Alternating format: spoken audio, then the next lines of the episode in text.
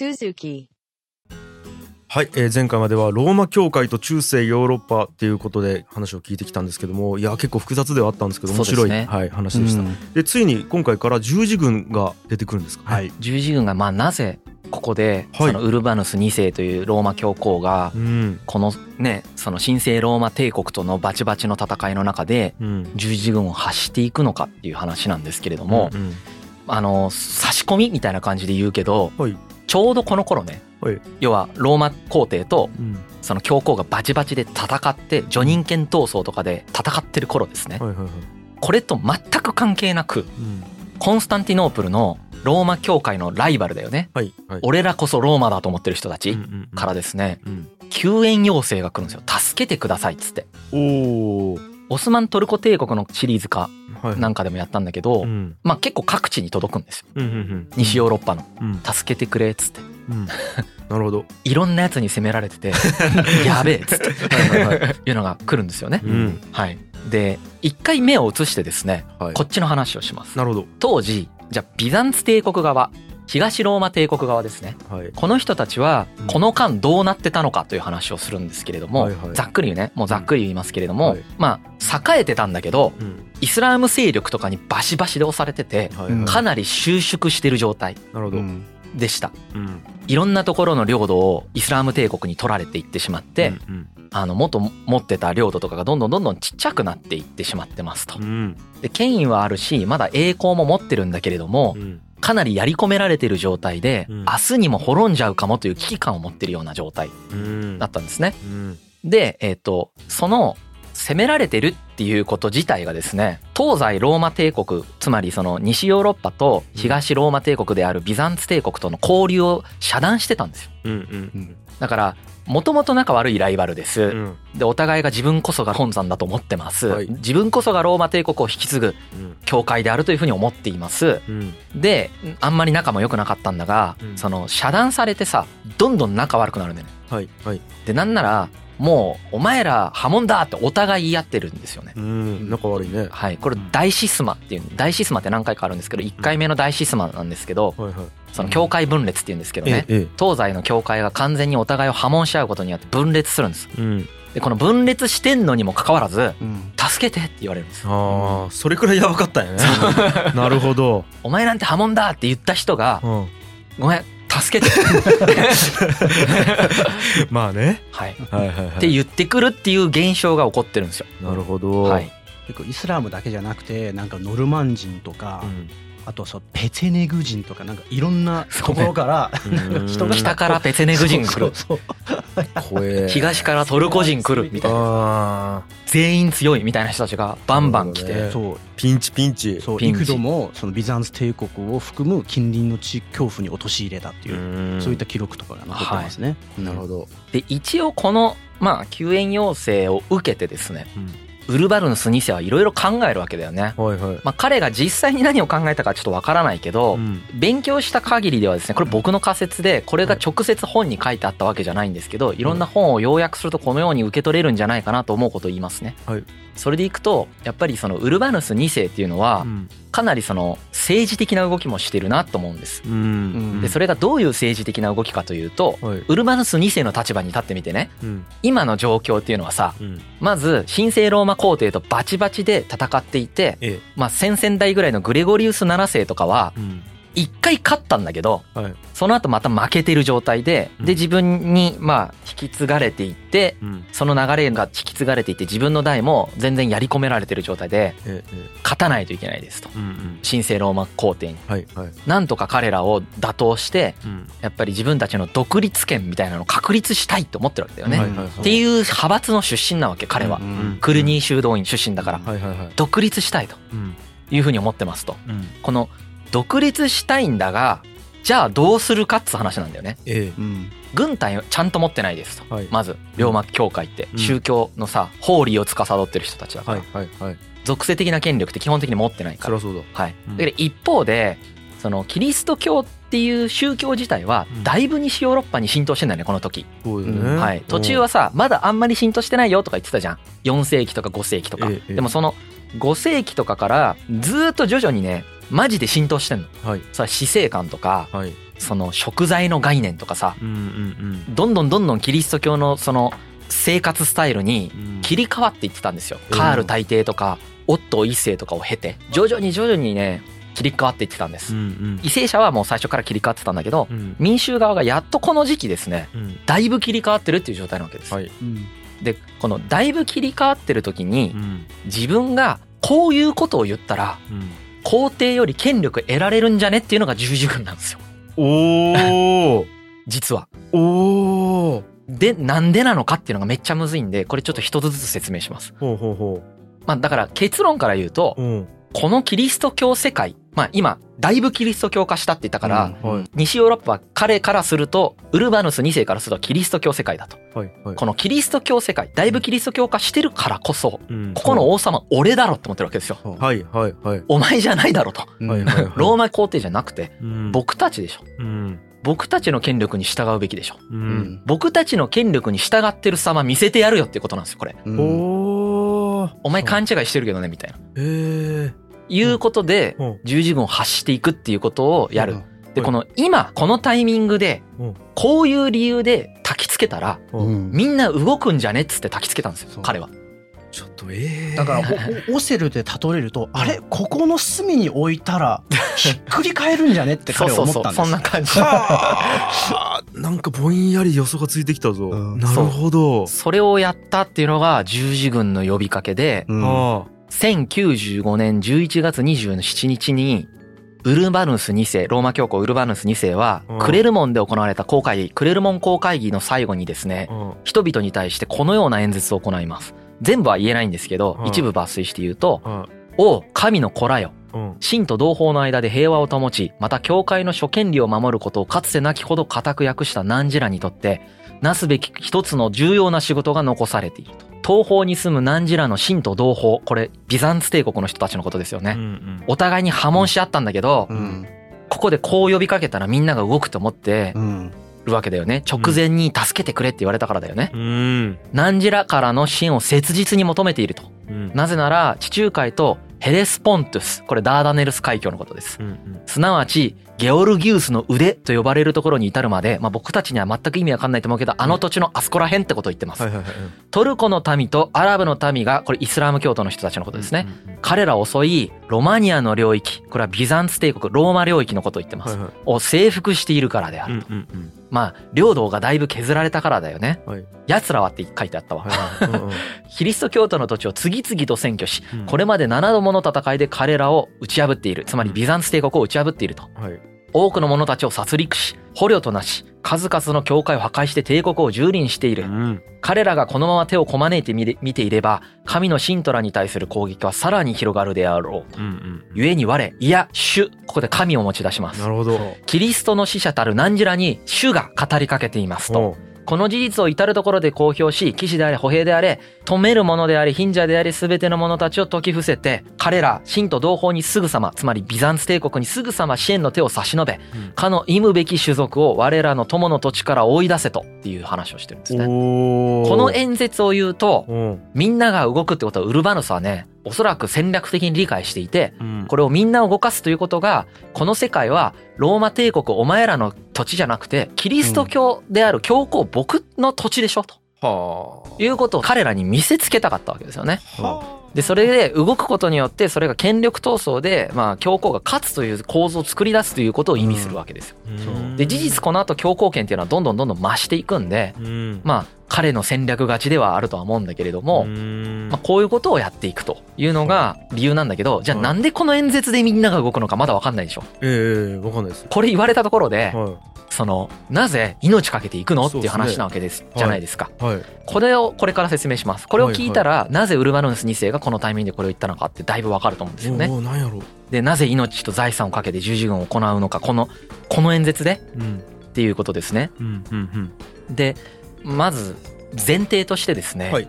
あの時期をちょっと遡るんですけれども、うん。うん。10世紀末ぐらい、まあ、900年代の終わりぐらいですね、まあ、だから直前100年ぐらい前でねこの話の。はい。ぐらい前にフランスでですねうん。神の平和運動っていうのが始まってるんですよ。うん。これ何かっていうと、まあ、はい。キリスト教が最後になんか民衆に広がっていくうん。決定打でもあると思うんですけどうん。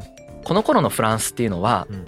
王権が弱体化していてうん各領主っていうのがそれぞれ相争ってるんですって。だから日本でいうところの戦国時代みたいな感じだよね、えそれぞれのまあ大名が争ってますみたいな感じでやっぱりその土地が荒廃するし農業もやりづらいし農民としては大変なわけですよ。はい。で教会も被害を受けるわけです。このような状況の時にですね教会が結構活躍しましてカトリック教会が。うんうん。司教が中心となって喧嘩やめてって言うんですよ。うんいいねいいね。やめて喧嘩やめてって言ってはい。もうそれはもうみんなのためにならないからと。うん。でやっぱりそこは宗教心もあって神の直接のしもべだからこそ、まあ、自分たちがその平和っていうのを実現していくんだうん。という概念もあってですね、うん。ここでイニシアチブを取ったのが聖職者の人たちでうん。神の平和運動って言って別にそんなに効果はなかったんだけどうん喧嘩やめてくれってみんなに言うんですよ。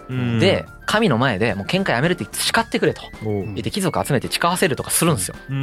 でこの運動っていうのがフランスだけじゃなくてですね徐々に徐々にいろんなところに広がっていってドイツとかですね、まあ、ヨーロッパイングランドとかねイタリアとかでもね、まあ、こういう運動みたいなのが広がっていくっていうのがあったんですよ。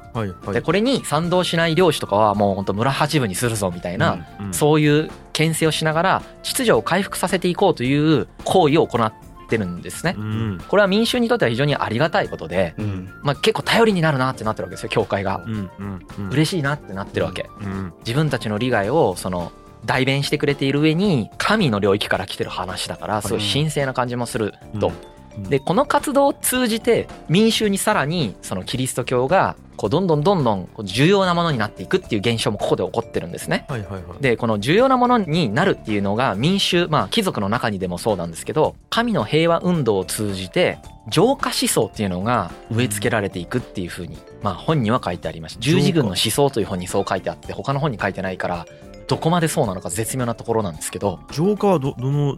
浄化っていうのはあのいわゆる清めるという清めるの方ですね。あの浄土真宗の浄だよね。はいはいはいあの浄化思想っていうのがありまして、うんうんこれどういうことかというとですね、その神の平和運動と直接的には関係ないんだけどう、んその基盤となっているキリスト教概念の中にこの汚れを払うという概念があるらしいです。うんこれもまたはい賛否両論を呼ぶと思うんですけど、十字軍の思想というところにですね、その概念が書いてあります。はい聖地の浄化っていうのをまあ考えていますと。うん。うんうん。不浄な異教徒によって占有されている救世主の神聖な墳墓、まあ、はい。イエルサレムのうんことだよね、うん。そこが屈辱的に取り扱われて異教徒たちの不潔さによって不敬に汚染されているんだはい。という感覚がこの時あったそうです。はい。この感覚っていうのがこの神の平和運動を通じて結構広まってたんだって。うーん。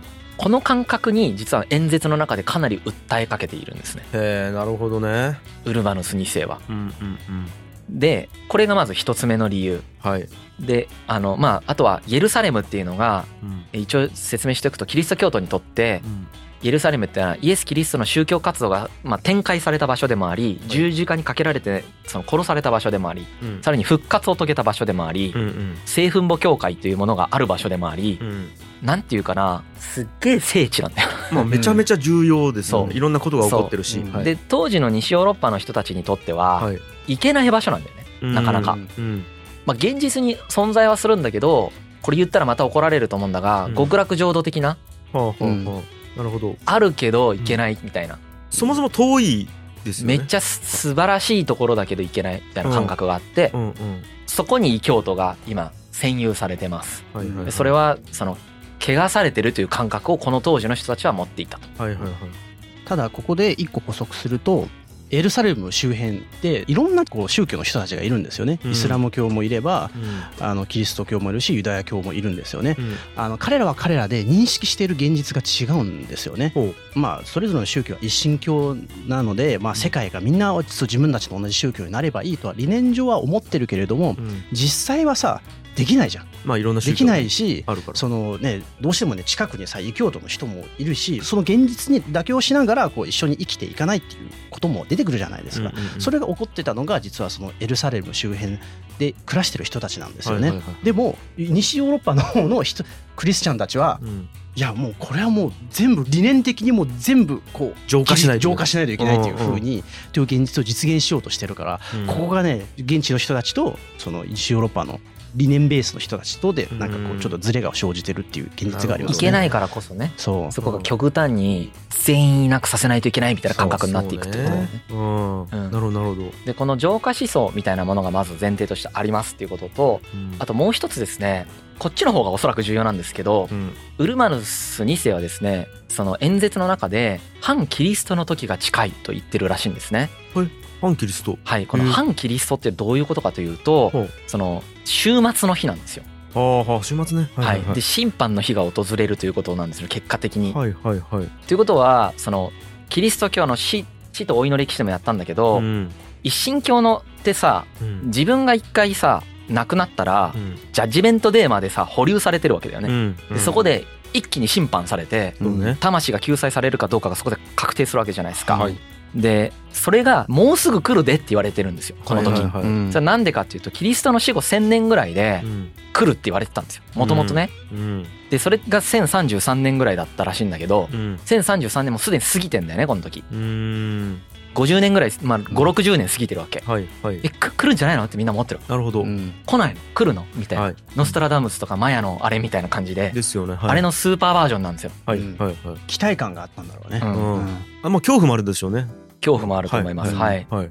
でもう来るんだったらうん。自分がさ魂救われないとやばいじゃん。でそうですよね。救われるための食材っていうのを早くやんないといけないわけ。はいはいはい。でこの食材っていうのをやりたいっていうニーズめっちゃあるんですよ。そうね、食材ニーズって食材ニーズなんですよ。すごい恐怖心の中でどうやら生きてたみたいであ魂の救済に対する切実な思いがうん。ーあるんですね。この時のキリスト教なの人たち。うん。でこの魂が救済されないまんま死んでしまうとかでジャッジメントデー迎えるみたいなのがうん。まあめちゃくちゃ怖いのでうん。贖罪したいと。でうん。ウルバヌス2世はこれ神の意志なんだと。はい十字軍っつうのは。うん。神の意志に従ってるんだからうん。当然あなたは神の言うこと聞いたんだから贖罪されますよと。うん。参加しただけで贖罪されるよって言ったんですよ死んでもいいよと。はうん。もう贖罪されてるからあはあ。なるほど。生きて帰っても贖罪されますよと。うん。は言ったんですよ。あはい。これ多分相当でかかったんですよ当時の人たちにとって。なるほどね。なんか今日のその話してる我々と聞いていただいているリスナーの皆さんの感覚で言うとまあ死はある意味一つの終わりじゃないですか。うんでも当時の人たちのキリスト教徒の感覚で言うと肉体的に死んだ後も続いてるんですよね。ね次のステージがあるんですよ。ねだから次のステージに向けて投資をしないといけないっていう風な感覚があったんですね。ううんんうん。だからそれで終わるじゃなくて次のステージに切り替わるからそののこうイメージが彼の中にはあったんです。そうね。でこれ参加するだけでめっちゃポイントもらえますよみたいな。そううんうんそうなん。もう参加するだけで全員1万ポイントみたいな。うんうん。なんか そんなイメージやな。ね。登録するだけでみたいな。そうそうなんです。それのスーパーバージョンですね。はうん。なるほどそこがもうかなりでかい。でウルバヌス2世がもう言い切るもんだからうん。は言い切ったとされてるんだけどうんその贖罪されるよって言ったもんだから、うん。はい、この贖罪概念っていうのが宗教改革の時に崩壊するよね。はいはいはい。これがエスカレートしていってうん。いやもう従軍もしなくていいですと。はい。お金払うだけで OK ですとか言われ始めて、免罪符や。食友情ね。そう、ん。でルターが「なわけねえじゃん」みたいな。はいなんでローマ教皇の言うこと聞いたら贖罪されるんだよってなるんだけど、うん。この時はローマ教皇っていうのはもう神の代理人であり西ヨーロッパの人にとったら、はい。うんその代理人の人がさうん。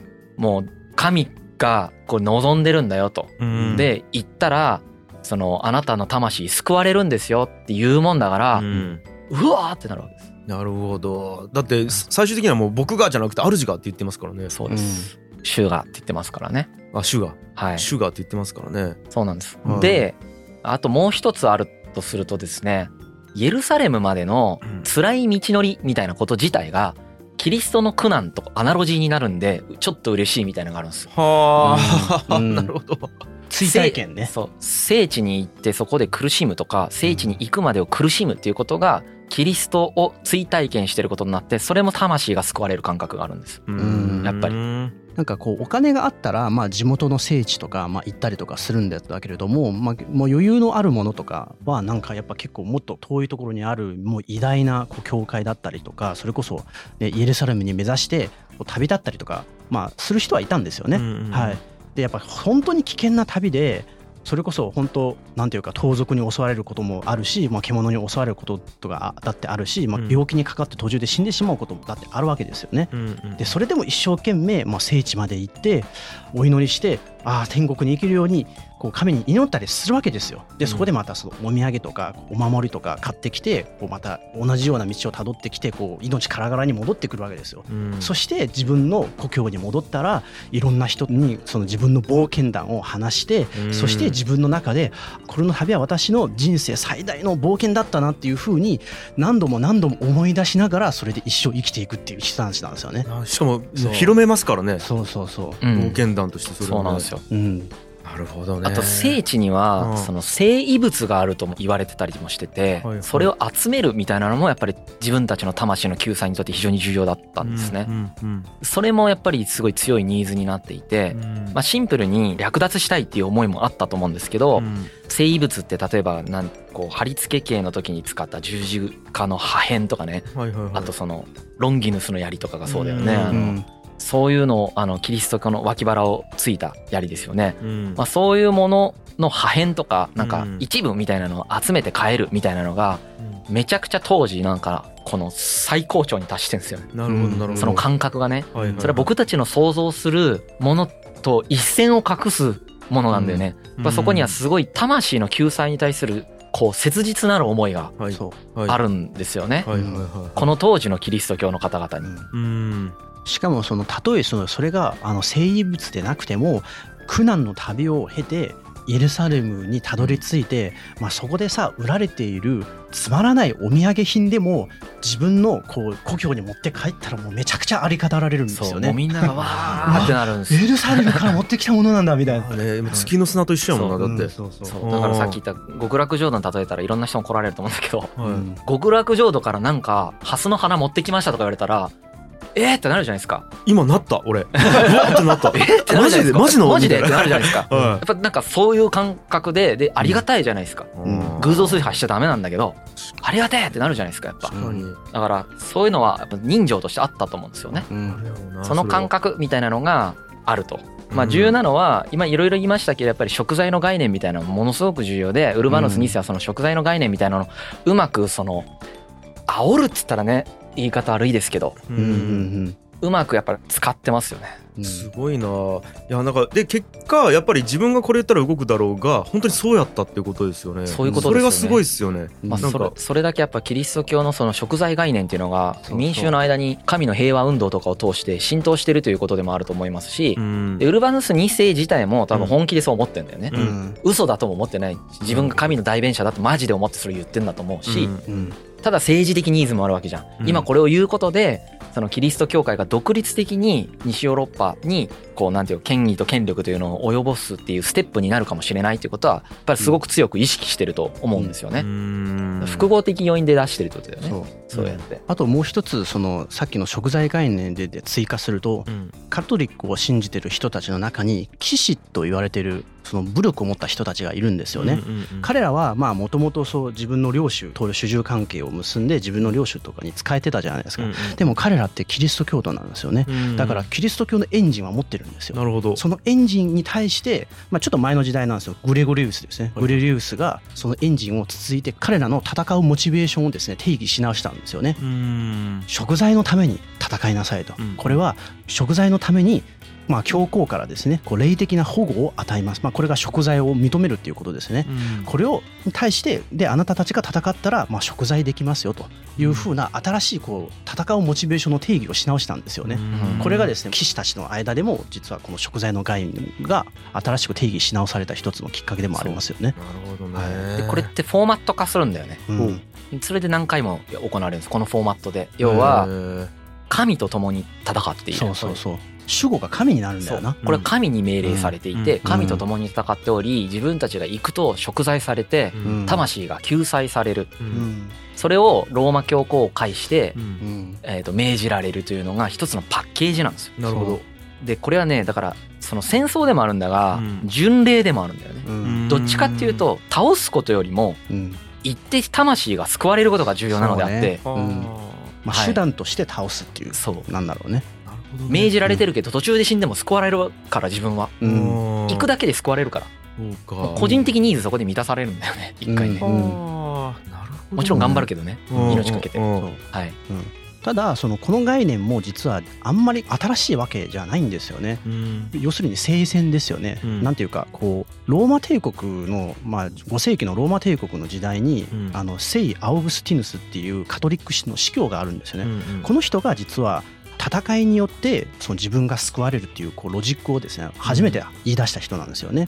でこれがですねグレイグリウスの改革の時代で復活するんですよね。うんそれが叙任権闘争の中でうん復活するんですよ。うん叙任権闘争ってほら皇帝との政治闘争じゃないですか。うんうんその政治闘争の相手であるライバルであるローマ皇帝を敵として認定してこの敵と戦うことが神によって容認されてるんだよといううん。理論理論付けをですね行ってたんですよね。それができるほどキリスト教が広まったってことなんだよねそうそうそう。民衆に。ね。民衆と貴族にね。うん。ああそもそもだからもうデフォルトで戦うっていう意味が与えられてるんだね。そうそう戦うという意味がまあローマ帝国の時代から与えられて、まあ、実際ローマ帝国の時代からのこのロジックもなんていうかね異端のキリスト教と戦うために編み出されたロジックっていうふうに記録で残ってますよね。なるほどねだからめちゃくちゃシンプルに言うと、うんその東西ローマ分裂する前からローマ教会っていうのはそんなに力を持ってなかったでしたと。うんでまあ分裂後フランク王国とか新生ローマ帝国とかとうまいこと政治的ニーズで結びついてきましたと。うんでその間何百年間もかけて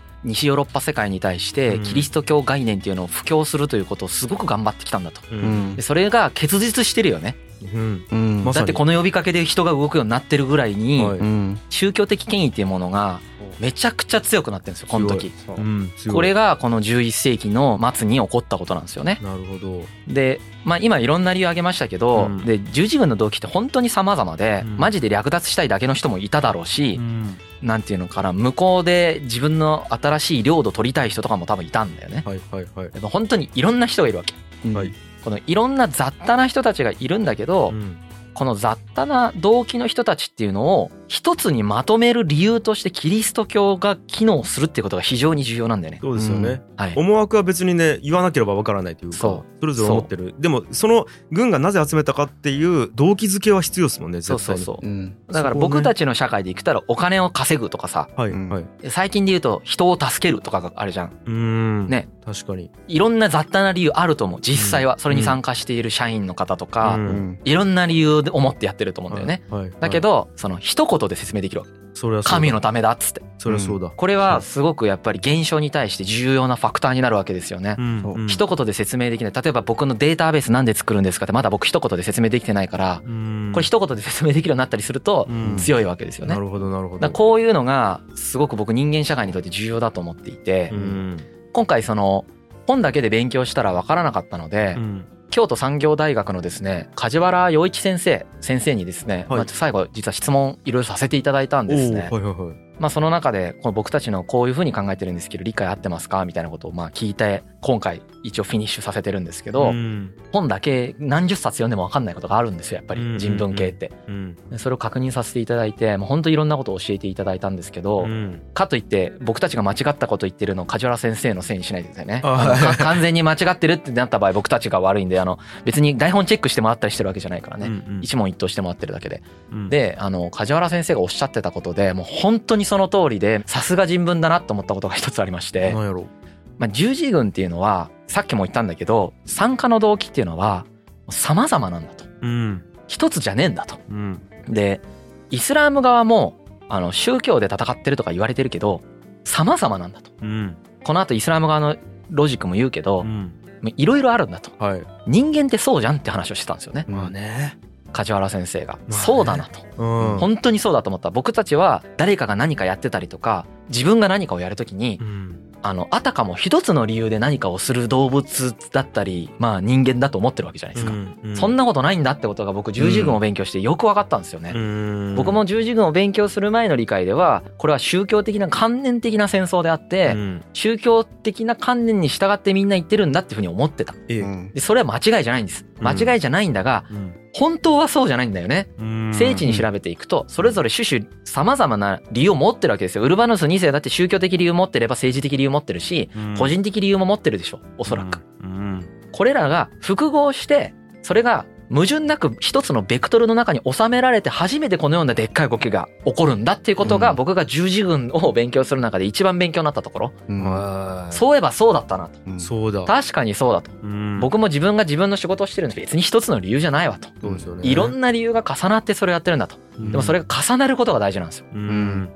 これが人間が動く理由なんだっていうことを改めてなんかね今回学び直したよね。うんそりゃそうだないやなんか本当に今会社に例えると一番僕はやってるから分かりやすいなと思ったんですけど、で会社じゃあ100人集めたとしてみんなが理念に向かって突っ走ってるかっていうと形上突っ走ってるんやけど人によっては自分が有名になりたいからとか、ね。めちゃめちゃ儲けたいからとか、あと今このメンバーが楽しいからとか、うん。えーと初期の頃からいるからなんとなく流れでとかいろんなそうなんですよね。こ。とがありますよそね。う。だからそのはい理念に共感してない人がいたら問題だと思うんだけど、うん。うん全員共感してないね今度多分。十字軍とかもそうなんだわ。はいはいはい。その信心はみんなあるわけ大体。うんないと言ってないと思うほとんどね。うんない人もいるとは思うんだけど、うんほとんどの人はあると思う。うんあるんだが0100じゃないんだよね。そりゃそうだ、うん。いろんなグラデーションがあってでうん。いろんな複合要因があって、うん。みんないろんな複合要因の中で生きてんですよ。うん。これを僕たちは分かりやすく単純化するためにこれこれこういう理由でこうしたよとか言ってるけど、本当かっつう話なんだよね。うん。多分本当じゃねえんだよそれ。そりゃそうだ。だから僕たちって自分たちの行動原理さえねまともに言語表現できないんですよ多分。本当にそう。恐ろしいことでありめちゃくちゃ面白いことだよ 十字軍を勉強してそれを学んだわそりゃそう十字軍自体がうん。その典型的な例なんですよ。うん。繰り返すけど。うん。めちゃくちゃ分かりやすく見えてめちゃくちゃいろんな理由で動いてんだよ全員、そうね、うん、だからいさっき生物集めてとかさはい。イエルサレム行ったら気持ちいいなとかはあとは食材されたいとかさいうん。もうなんなら誰かぶっ殺したいとかいう人もいたと思うよ、まああとなんうん。か嫌われてるから、うそうそう嫌われてるからもう出ちゃいたいとかさうん。もうここでまま生きててもしょうがないとかいろんな人が多分いていろんな理由で動いてるんですよ。はい好きな人が行くって言ったから。うん。とかね。そ んなんもあるやろうな。だからそれが人間だっていうことですよね。はい複雑さがあるんですよね。血肉の通った複雑さが。複合要因なんだよね。人間にはあるかはらあまあ歴史とかね勉強してると往々にしてねそのまあ自分たちが理解しやすいように単純化してそゲルマン人みたう。ういにね。ん、じゃじゃじゃないと喋れないからね。喋れないし書けないから、うん。まあある程度の単純化っていうのはその共通認識を取るためには必要なんだが忘れてはならないのは我々は常にこのような複合要因の中で生きてるってことですよね。でもう一つファクトから見えるポイントとしてはそれが重なった時こういうことが起こってるわけだよね。はいうん複合要因のベクトルが全部修練されるとこういうことが起こるわけじゃん。うんうんすごいよね。うん面白いうん。うんコストが高いけどやっちゃってるわけじゃんか確か。にうねんそうねそれぞれの人の中で多分いろんなこう動機モチベーションがあってでそのモチベーションにこうそれぞれ優先順位もそれぞれ人の中では違うん。でしょうね。うんその優先順位がある程度一斉に揃った時本当にそうなんだよね。だからウルババヌス2世の立場と従軍した貴族の立場とでそれぞれニーズがちょっとずつ違うわけですよ。うん。ウルバヌス2世はやっぱり皇帝権力に対抗したいっていう感覚だけど、はい。まあ、貴族たちはやっぱり贖罪されたいとかうん。あとはそのあれですよね。そのイエルサレム側に新しい領域を作りたいとかはいはい。うん。なわけじゃないですか、うんうん面白いですよね。うん。面白い。はい。まあ、そんな中でですね第一陣として誰が行ったかっていうところなんですけれども、はいはい。ウルバヌス2世が呼びかけてはい。これがですね民衆十字軍と呼ばれる有象無象の右合の種へえ忍者ピエール忍者ってのは隠れるに物と書いて忍者忍者ピエールって呼ばれるんですけどはいなんかよくわかんない人ですよ。だからこの忍者ピエールとその右合の州がケルンに集まったんだと。ドイツだよね。いやちょっとんえマジそんな感じなんですか？そんな感じなんいやですよ。俺だからウルマルンスが言ったからとりあえずウルマルンスのとこに集まって誰かを指名して生かすとかじゃなくてじゃねえんです。言うだけ言ったらあとは勝手にポンって湧いたんですか？リーダーが。あのトップダウン的な動きはこの後出てくるんですけれども最初の第一第一陣はいきなり忍者者ピエールが行くぞっつってよっしゃ行くぞっつってみんなで行くっていう。おもろで騎士階級っていうのはまあ一応ちょっといたらしいんだけどほとんど農民なんだってこれ。武器とかも持ってないんだって。はあおもろ。とにかくまあは神が何とかしてくれるっていう感覚でそう。とりあえず行った。そ行く行でこれなんで武器も持たずにいたのかは今までの説明を照らし合わせるとなんとなくわかるよね。あは行っただけで贖罪される。はい。死んでも贖罪されてその次のステージに行けるあとはそうさっきヤンヤンが言ったみたいに神の命令だからこれ。いはいは仮に自分が武器持ってなくても神助けてくれるやろって思ってるわけ。いへえ。だってモーセとかそうなってるかへえ。ガー開きましたらからね。旧約聖書とかさうん。なってるじゃん。海開い新約聖書とかでも神の奇跡って現れるわけじゃん。うん。現れるんじゃないって思ってるわけですよ。すごい。面白いここも。はい。でこれでまあその行く途中でユダヤ人とかを迫害しながら行くんですよね。へ異教徒全員殺すみたいになってるんですよやっぱ。うん。モードとしては。うんうんうんもうそのやっぱ異教徒は怪我してるっていう感覚をこの時の話ね。はいはいはい。持ってたんですね。え行った人たちが。それでユダヤ人迫害とかをして生きながらちょっとずつ進んでいくということをやるわけですね。すまあこれと第二陣として出てくるのがまずそのウルバヌス2世の代理としてうん。司教であるアデマールっていう人が出てきます。うん。この人従軍する教皇代理みたいな人が出てきて。うん。で軍事指揮官っていうのはね複数で誰か一人がリーダーがいるわけじゃないんですよ。はいはい。この誰か一人リーダーがいるわけじゃない世界だからこそ教皇が言ったことにみんな集まってるわけだよね。はあ世俗権力っていうのが分散してるからだよね。でこれ誰か一人がいるわけじゃなくて、まあ、ほとんどフランスの諸侯の人たちなんだけどうん。例えばゴドフラード・ブイヨンっていう人とかなんか美味しそうな名前ですよね。急にどうでもいいこと言った。今まで結構すごい話してたのに。どうでもいいな。ブーローニュ伯ユースタスとかね。か かっこいいよね。うん。ボードブーローニュとかね。フランドル伯ロベールとかね。ノルマンディー公ロベールとかねあとフランス王フィリップの弟のはい。ベルマンドワ伯ユーグとかね、うんはい。ブロア伯エティエンヌとかね。まあはい。別に全然覚えなくていいよ。はいはいはい。トゥールーズ伯レイモンド・サンジルとかね、うん。まあ、こういう人たちが行くんですよ、はいはいはい。まあ、あとはタンクレディさんとかね。タンクレディさんとかあれじゃんね。プリズンブレイクじゃんそれ。いやちょっと待って。あの深井さん結構人の名前おちょくるっすね。おちょくってないですおちょくってないですよ。五感が面白い。五感がタンクレディって人も面白いな。タンクレードなんだけど、うん。あのフランス語読みかイタリア語読みかが英語でタンクレディなんだよね。面白いな。でこういう人たちが第二陣としてはそのフルプレートアーマーの騎士をゴッて集めてですね、正式に行くんだけど、まあ面白いって言っちゃどうか分かんないけど、うん。第一陣が武器も持ってねえ人が来るっていうのが、うん。ビザンツ側から見てどう見えるかが面白いんだよねびっくりやろうな。確かに言ったよ。確かに救援要請は言った、うん。けどわけわかんない人たちバーって来るみたいな。しかもめっちゃ来るんだよ。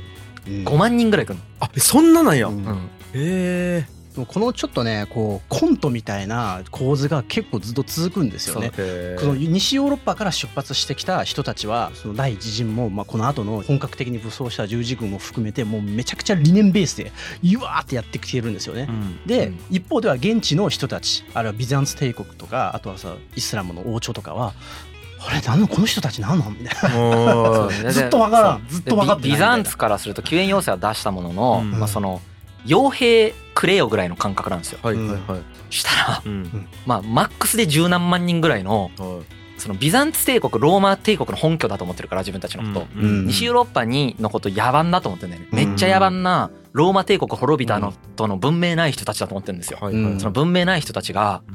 まあ武器も持たずにボーって来たりとか、うん。まあ武器持ってきたところでめちゃくちゃなんか野蛮って感覚を持っててはい。ビザンツ帝国の人はね、ううん。だからこれ覚えてほしいんだけどめっちゃ野蛮だと思われてんね西ヨーロッパって。この時のはいそのビザンツとかムスリムの人たちからしたらうん。文明じゃねえと思われてんだよね。うん。かつての文明の中心ってもう古代ギリシャ古代ローマなんです。うん。はい、でだから西ヨーロッパって終焉なんです。とあとオリエント地方だよね。だからその中東とか。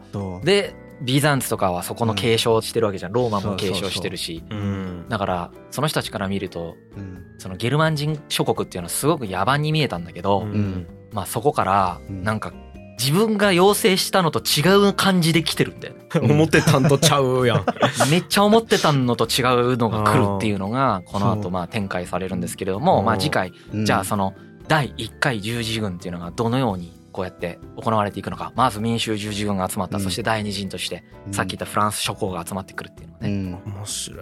でフランスがなんでフランスかって言ったのはさっき言ってた神の平和運動がフランスを中心に広がったからその概念があったっていうのもありますしあとうんバチバチでやってる神聖ローマ帝国っていうのはドイツ側だからまあうん。後で参加するんですけどね彼らも。うんこの時は参加あんまりしてないうんなるほどね。状態ですよね。なるほどね。いやーちょっとめちゃくちゃ面白かったな今回なんか あの思想だけバーって言ったら勝手にいろいろプロジェクト始まるみたいなのってうん。全然違うけど切り抜き動画やなと思ったっす。なんか。なんか言ってたらそれにこうしてみんながバーってこうやり始めて。ね。いやなんかちょっとねあ人間面白いなと思いましたねなんか、うん。いやーということで今回は以上ですかね、ありがとうございました